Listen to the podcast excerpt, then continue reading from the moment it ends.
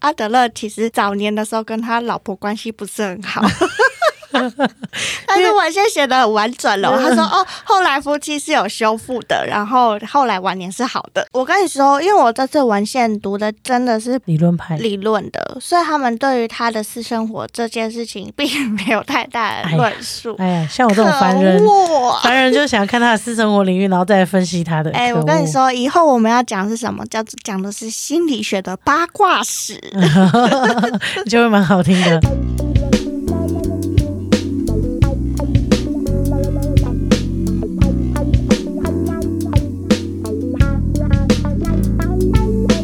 今天是我们年前的最后一次录 音，对，五年前的最后一次录音，因为我这两个礼拜其实对我来说有点每一天的资讯量都过大，直到今天我才是第一天稍微放松一点点，回到正常的轨道这样子。因为比如说各界的尾牙啊、年末聚餐啊，然后跟妈妈吵架啊，然后你确实在这两个礼拜内，呃很像或过者了是一年一个礼拜内发生了超多事情哎、我其实觉得跨年前一周就开始了，就 OK 忙忙忙忙忙忙忙忙连击这样。你去了几场尾牙，然后见到了很大咖的偶像，就是对啊，就是有这个机会可以看到大家这样子。除此之外，我就是连拍了两支影片，然后因为要把过年后的也拍起来，然后再加上团购，然后再加上所有跟你们一起出去玩，然后把东西做起来。我觉得这两三个礼拜，我觉得我在过半年的生活，很密集很密集，超级密集。大家不知道从圣诞节是不是就开始这样子？嗯，对，所以对我来说有点时序有点混乱，所以又在忙办桌的事情，所以就是觉得哇， 你已经在过我们年后的生活对了，对对。但是现在还在年前，我常常有这样的感觉，就是嗯现实生活中的我正在过着现在在做的事情，比如说我在过圣诞节、跨年，然后在准备过年，但是实际上我在拍摄的东西已经到过完年之后比了，方说一两个月后发生的事情，呃，可能一个多月对，嗯然后发生事情，然后过完年之后发生事情，然后再加上可能我在剪辑的是我上个礼拜在做的事情，你或上 上礼拜在做的 事情，你一直在预知未来跟倒带耶。对对对对对，就是这个感觉，就是所以别人问我说今天星期几，今天几号，嗯我都只是因为工作记得那个日期，但其实今天星期几或现在在干嘛，我其实存在与不存在与未来的那个混沌度，看我的相簿就知道了。你一直在那个叫什么，很像命运好好玩的那个遥控器里面，对，转来转去，转来转去，所以其实你问我真的过到圣诞节了吗？我也不太确定，呃我是一个月前过的，还是两个月前过的，还忘是现记在了。过的？我们的录音也是要预知未 来，我们录对这个录音这件 事干情嘛也是一个对吧？呃让我觉得在未来才会发生的事情。对，嗯所确以实其实他们现在听已经是年后的事了。没，错。那年中间不知道你们过了这个年有没有听到弗洛伊德的故事？希望你们喜欢弗洛伊德的故事。哎，没听到也没关系哦，开工很适合听哦。可是今天又要上课了耶。嗯、可是我们课不无聊，我们课超有用，好不好 OK，好，这个都都应该要直接。如果你现在是在念书的大家，然后看翻开课本，看到弗洛伊德，然后又看到什么梦的解析，以前那些字都只是念过而已。对，你直接听这集，不用念过啊，全部记起来啦，吊打你同学啦。嗯，对他就是了若指掌嘛。对啊，然后记起来之后，如果你在班上，比如说你在交友软体上跟心理学有兴趣的人聊天，哇，哇，我跟你说不得了，迷人啦，心理学大师在你掌握之中啦。太开心啦！对，所以今天要进入到第二个心理学大师，我们今天要介绍的是跟弗洛伊德可以匹配、跟他吵架的人 OK，就是——阿德勒。可以跟弗洛伊德吵架这个人呢，是算是在近十年来在台湾心理学界被捧起来走红的。阿德勒，没错。如果大家有看过一本书，叫做《被讨厌的勇气》，作者就是以阿德勒的理论为基础，然后去写的一一本本书。书，那我们要介绍阿德勒。阿德勒呢是一八七零年出生，他小弗洛伊德有十四岁，然后他是二月七号生的，他是水瓶座。哦，干嘛水瓶座，对我们再帮大家复习一下，弗洛伊德是金金牛牛座座，对，然后阿德勒是水瓶座，一个务实到不行的，跟一个天马行空到不行行的人。太阳水瓶上升母羊，所以代表说他是比较像是实践跟落实的感觉。梦幻型的实践家，那阿德勒呢，他也是在奥地利维也纳生活的人，然后他爸爸也是犹太人，然后他出生在一个比较富裕的家庭，所以犹太人都很善于心理分析哦，犹太人感觉很很聪聪明哎、哎、 做很多事然后还被迫害，对好可怜哦。 所以阿德勒他们家其实算是富裕的，对不起，我忘记他爸做什么了。他爸是做谷物的，我刚刚没有讲到，哦他爸是谷物做谷物的。那弗洛伊德的爸爸是做纺织、羊毛商品，谷物是指说那个到吃，的吃的。 OK 对，阿德勒小时候呢，其实他不是很快乐，嗯就他小时候体弱多病。哦，他有生病哦，对他小时候呢，他有得过一种病，叫做佝偻。我讲一下佝偻的症状，他嗯是说手脚的关节会变形，脚的腿这边啊会有拱形或者是 O 型腿的感觉。嗯，就是骨骼上面的疾病，然后他可能胸部或者是肋骨这边会有一种前凸的感觉，嗯或者是背会驼背，哦，然后懂骨盆会变形这样。所以他小时候其实没有办法像一般的小孩一样。健康的跑步这样，然后阿德勒呢，他在家里面是排行老三，然后、哦所以他后面是还有兄弟姐妹吗？后面有兄弟姐妹，然后他前面也有，所以他就算是排行中间的孩子，对，他是中间的孩子。那这跟我们等一下有讲到，他特别对于排行序有研究有关这样子。嗯，那他其实前面有一个哥哥，然后他哥哥就是一个很典型、很模范的小孩，这样子。你说他前面一个还是他最大长？有一个长子这样子，长子是大哥哥这样，对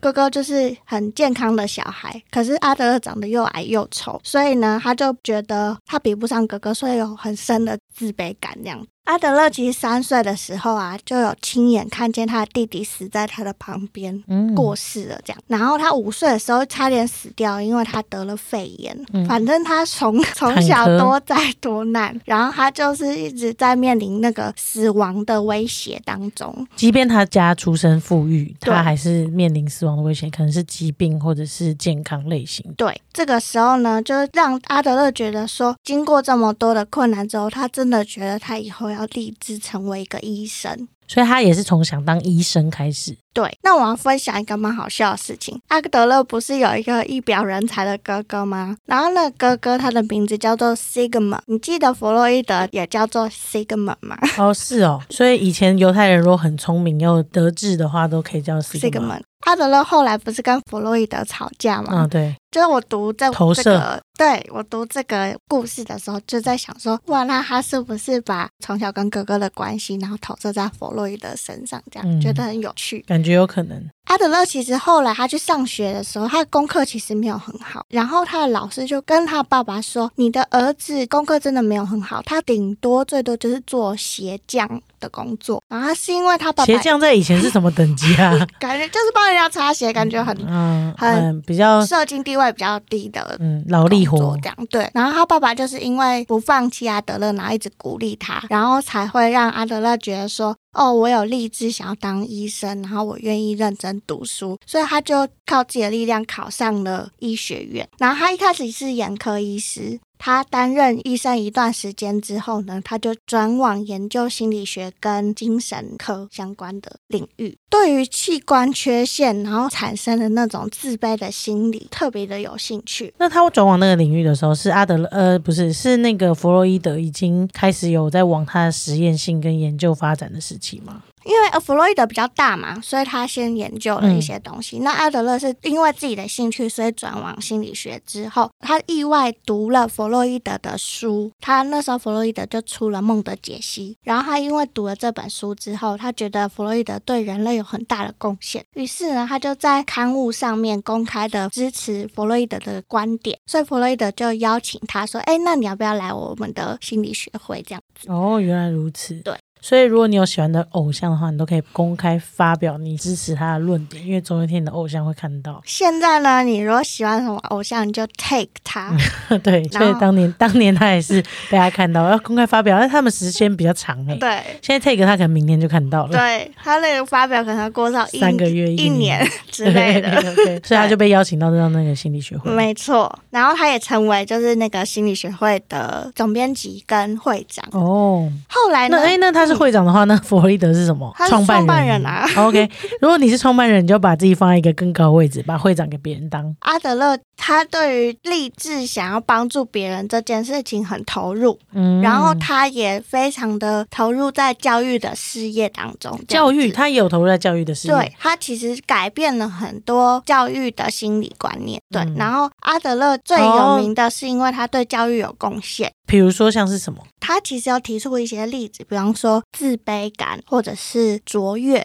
自卑感不一定是脆弱或者是病态的象征，有另外一种感觉是自卑感其实是可以帮助别人有更大的创造力的来源。就是说我因为我的小时候发展的不足，所以我可以勤能补拙，就好像他自己小时候发展的不太好，然后经历了很很多不好的事情，可是他因为靠他的努力，他就成为了医生，然后他还可以去帮助别人。类似这样。然后卓越的意思就是说，他认为人呢，他有一种就是力求卓越的心情。我一直想要往外面去发展，然后我想要成为更好的人，这样。所以他认为说，人本身呢有很大的驱动力，来自于跟外界的连接。这个东西呢，跟弗洛伊德讲的，就是人所有的行为都来自于潜意识，有很大的冲突。所以阿德勒的想法是比较来自于是社群方面，就是社交跟人的人际人关系的网络的连接，对因为他自己自身的经验而发展出来的东西。对对对然。后弗洛伊德是来自于本能，所以这两个东西有很大的差别，一个是弗洛伊德讲的决定论，就是说人的行为是由潜意识所决定的。阿德勒说不对不对，我觉得人的行为是由意识所决定的，每一个行为背后都有它的目的。哇，这这这就可以成为一道辩题耶，他们的哲学思想就是有最大的不一从样。根本上的最大不一样。那我们也真幸运的，因为我们可以用比较上帝视角的方式去看看他们的辩辩论。论。对啊，我自己的感觉上是两个都是对的，因为它互为因果，因为你的潜意识会受你的意识而影响，而你的意识也会受你的潜意识影就是响，互相影响。互为因果。对，但是因为他提出了这个目的论，嗯所以让弗洛伊德非常的不高兴。你一开始不是支持我吗？你不是都留言退给我了，怎么会现在还提出了一个跟我完全相反的思考？没错，啊，弗洛伊德就是老大我不允许我的会员提出跟我不一样的见解。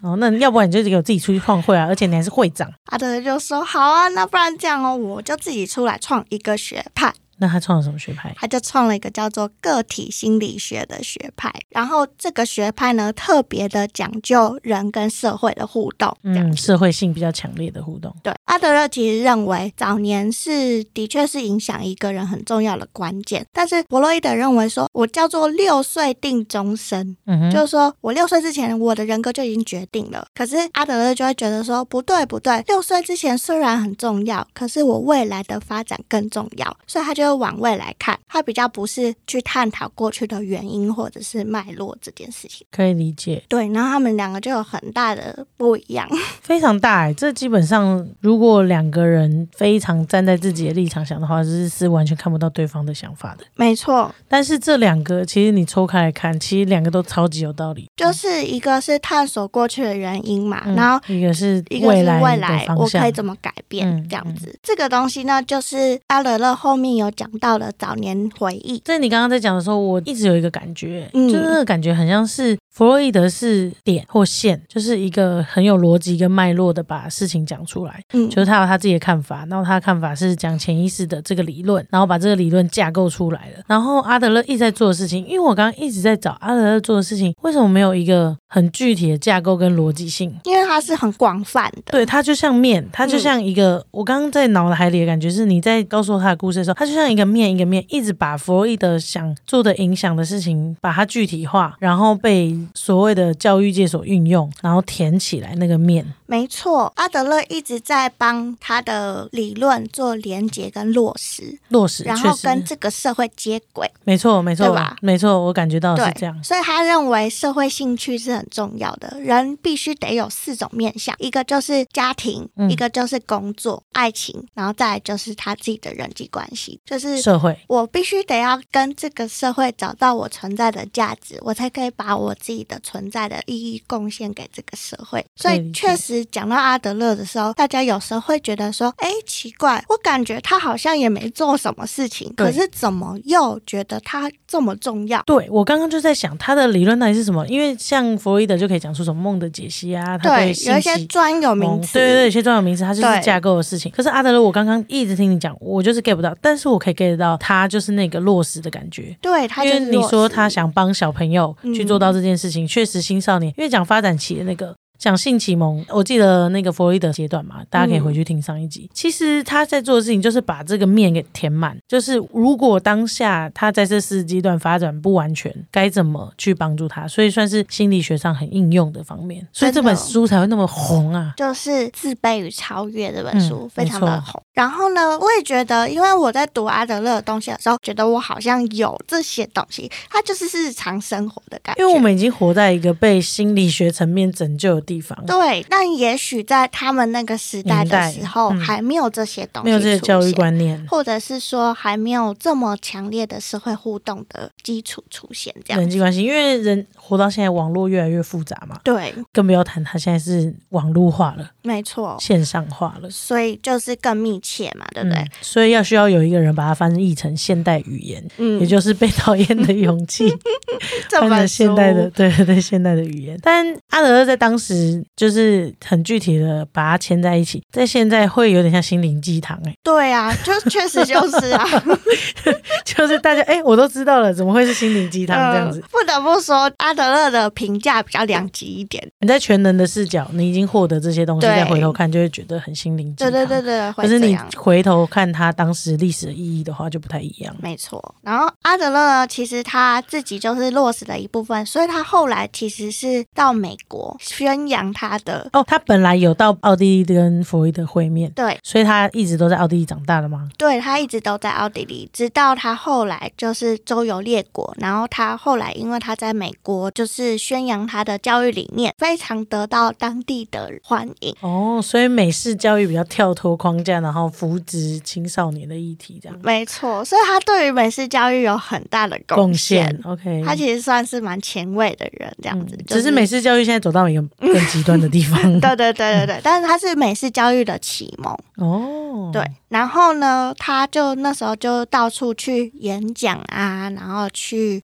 教一些老师教育心理学的部分，然后阿德勒后来就决定在美国定居，可能因为那里比较受欢迎比较友善。 不然欧洲欧洲都被被那弗个弗洛洛伊伊德德占称据霸了嗯了。对啊，他因为后来很有名嘛，然后工作很行程很满的情况底下，然后但他还是会抽空去唱歌啊、看歌剧啊，反正就是很多社交应酬这样。然后，但是他有一天就是因为就是体力过度劳累，然后他就在一个去那个演讲的途中，然后就心肌梗塞就骤逝了。这几就是岁他啊的六十七岁的时候骤逝，然后这大概是他的生平。所以他其实也是社交王。他是社交网。所以跟弗洛伊德比起来，他就是他比较会社交这样，然后弗洛伊德比较内倾。然后我们可以来聊聊关于阿德勒发起的几个心理学的概念。阿德勒呢觉得说，其实你的原生家庭是特别的重要，出生序呢，它很有可能会影响到你的个性。那我记得我们之前有讨论过一个叫做家庭星座的概念，他把家庭类比成一个星座，嗯嗯，然后不同的手足会有不一样的性格出现，哎，那那时候他们就有星座的概念吗？嗯，应该星座有。占星学这样占子，星学 OK，对对对对对，那我觉得这个家庭占星学应该要与时俱进诶。那时候那个他是大概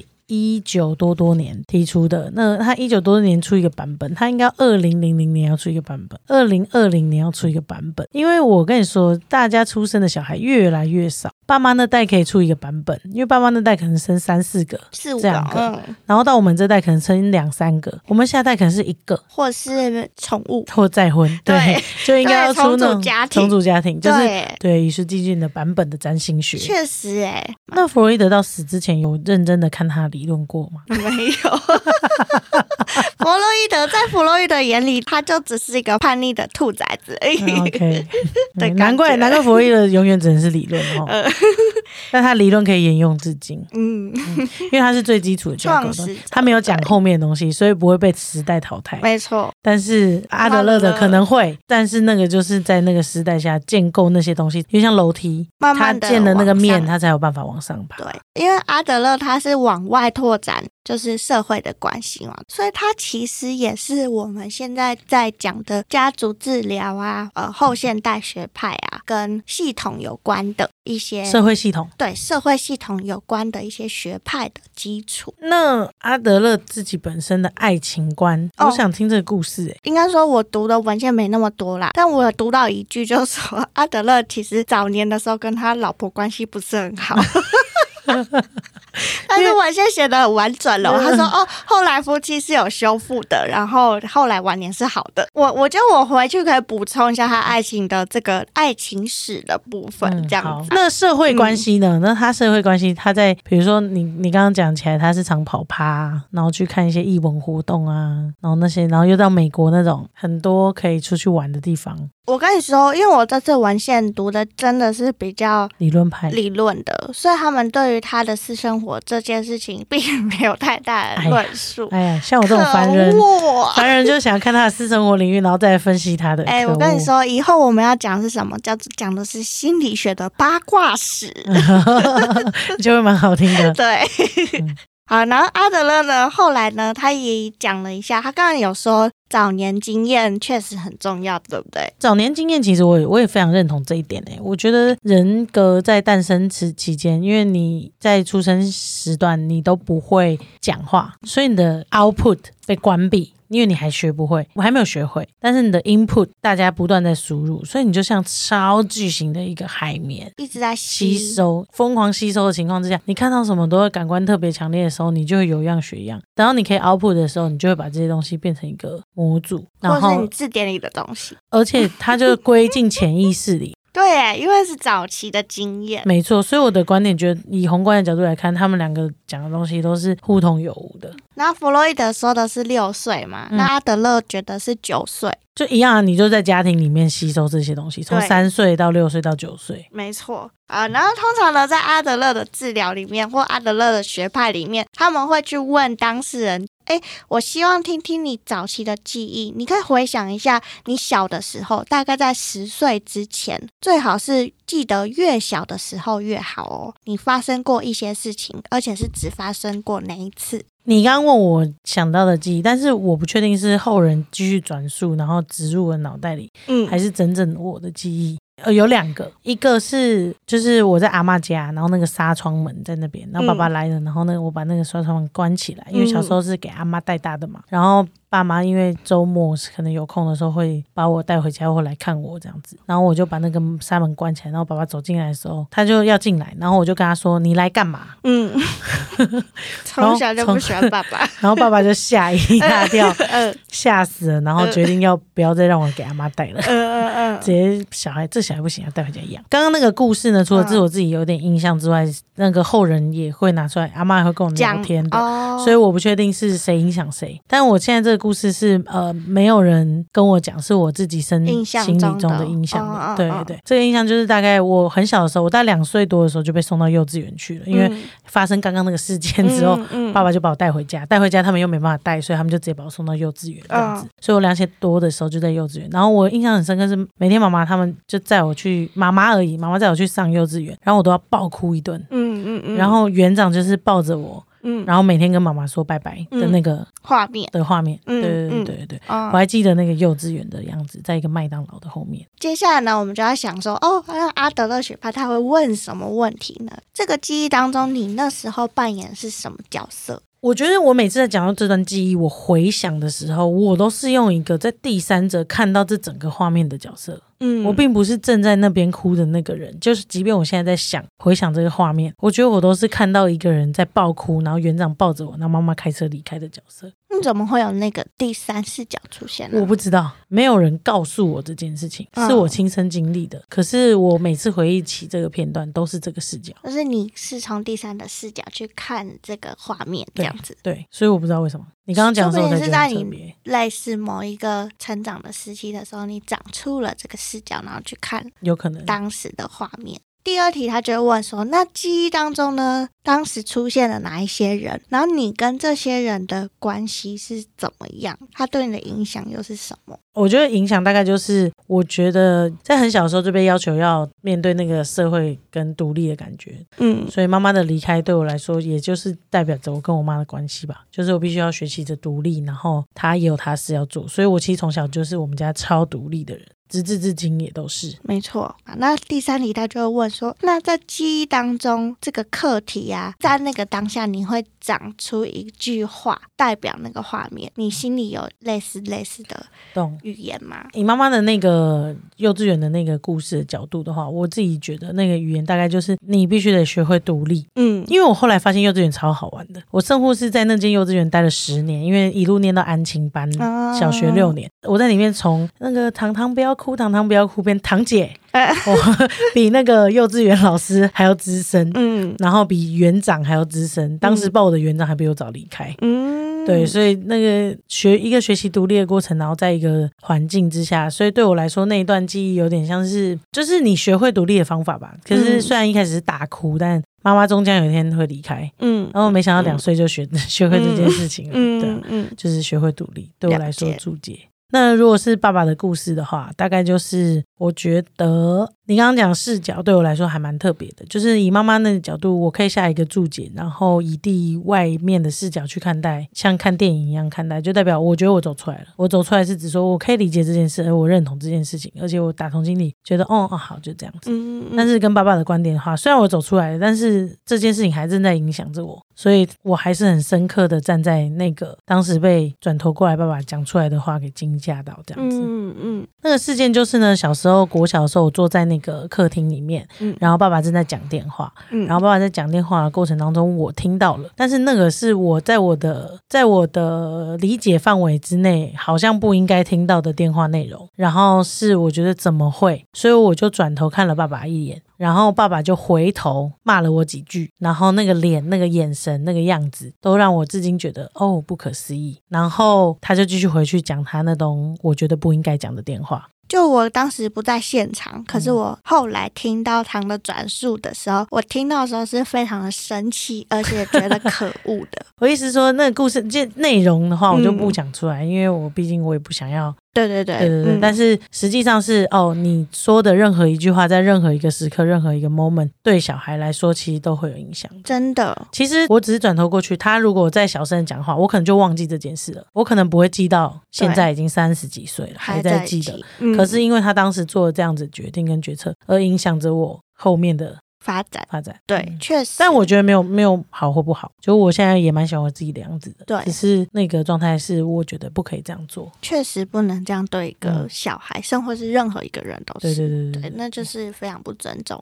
嗯，这大概是阿德勒想要讨论的一些架构。我们帮大家整理一下，他呢其实一直讲求的就是自卑跟超越这两个字。哎、关于自卑跟超越这件事情，我也有想法、欸。嗯因为我之前不是有跟你们听说我的理论，因为一直说我的理论，因为我念书没有果果多，但是我又有对一些事情有一些看法。那我的理论就是，我觉得自卑跟自信是成正比。唐以前有跟我说过，就是有多少自卑，其实他就有多少自信。只是在哪里而已。因为你越是自信的人，他相对关到房间里面来说，他会对他某一块对自己更严厉，更觉得没有自信，或更觉得怎么样。然后你越是自卑的人，你其实找到你一个点，你会对某件事情越有自信。我自己的观点啦，自卑跟自信是可以成平衡的。你人一定会有自卑，你得得面对你的自卑，然后去习惯它，嗯，不要让它操控你。对但是你可以拥有它，对啊。那我我就是比较没有别人好，那怎么办？你要么你可以做得更好，不嘛就是面对它。哦，我就是这样子，没有关系，嗯我在别的地方更好。对啊、所以我觉得自卑跟自信在我心里是长这样子的。所以呢，你刚刚讲说阿德勒很在意自自卑卑，因为它嗯跟社会性就是很强烈的关系。嗯嗯嗯，嗯，这我可完全可以理解对。，我觉得这也帮助到我们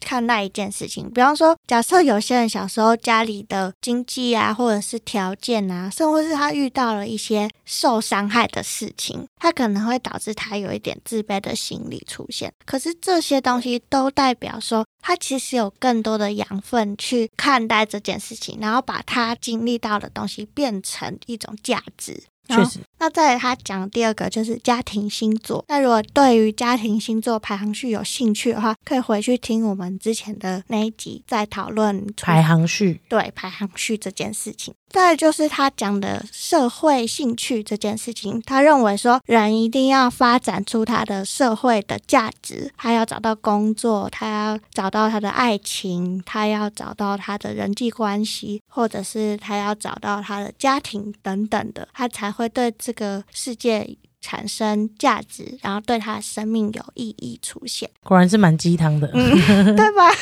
嗯然后最后就是我们刚才做的那个早年回忆，就是说他会带大家去讨论他的早期的故事，从这个故事当中找到一些发展跟人格形塑的契机。好，今天的结论就是， 他是心灵鸡鸡汤的始祖，对，他是心灵鸡汤的始祖。他但他落实了很多嗯教育体系上的结构跟解决的问题、对，就是他把他的思想跟他的呃理念实践。实践了，哎、难怪你们实践是加儿系，要玩一个嗯实双关践啊了。 那我要猜阿德勒的 MBTI，好，但也只能猜而已，因为也不会有结果。 不会，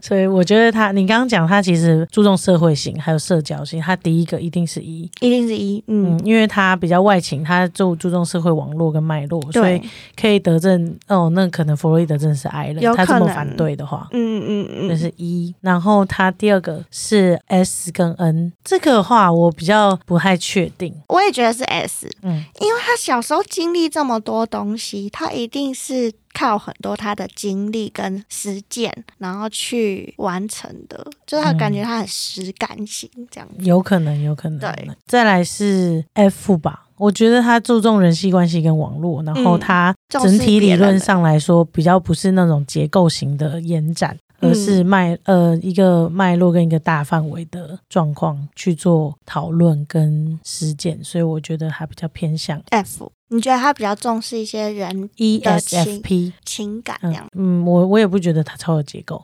ESFP 嗯，我认同这个推论，嗯我也觉得他是 E ESFP 的人，不知道听众有没有 E ESFP 的人？你有潜力成为心灵鸡汤大师。 哎、会不会那个下面会有写阿德勒或弗洛伊德啊？大家如果不同见解，也可以在下方留言。你们也可以猜我们两个的 MBTI，因为这集我们没讲过，你们可以回去猜你们也可以猜看。猜我们的家庭星座啊， 好，你说谁？你是姐姐，我是妹对妹对啊。 之类的， OK，我们就下次见。拜拜。